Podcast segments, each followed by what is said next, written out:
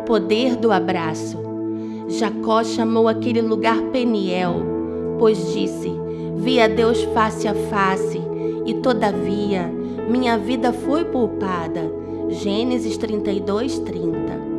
O clamor que toca os céus faz do homem um ser poderoso, capaz de lutar com Deus e sair vencedor.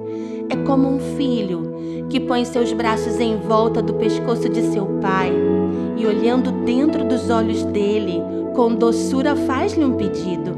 O pai é vencido pela paixão ao seu filho. Foi assim que Jacó, sendo fraco e pequeno, tornou-se poderoso ao lutar com Deus. Ninguém luta com Deus e sai vencedor, mas na oração, um ser pequeno como você se torna gigante e o Pai é vencido pelo seu amor. Meu clamor são como meus braços em volta do seu pescoço, e minha oração como o olhar que o encanta. Os olhos do Pai nos meus são o caminho que eu encontro para tocar seu coração e declarar que sem Ele eu não vivo e que por Ele eu espero.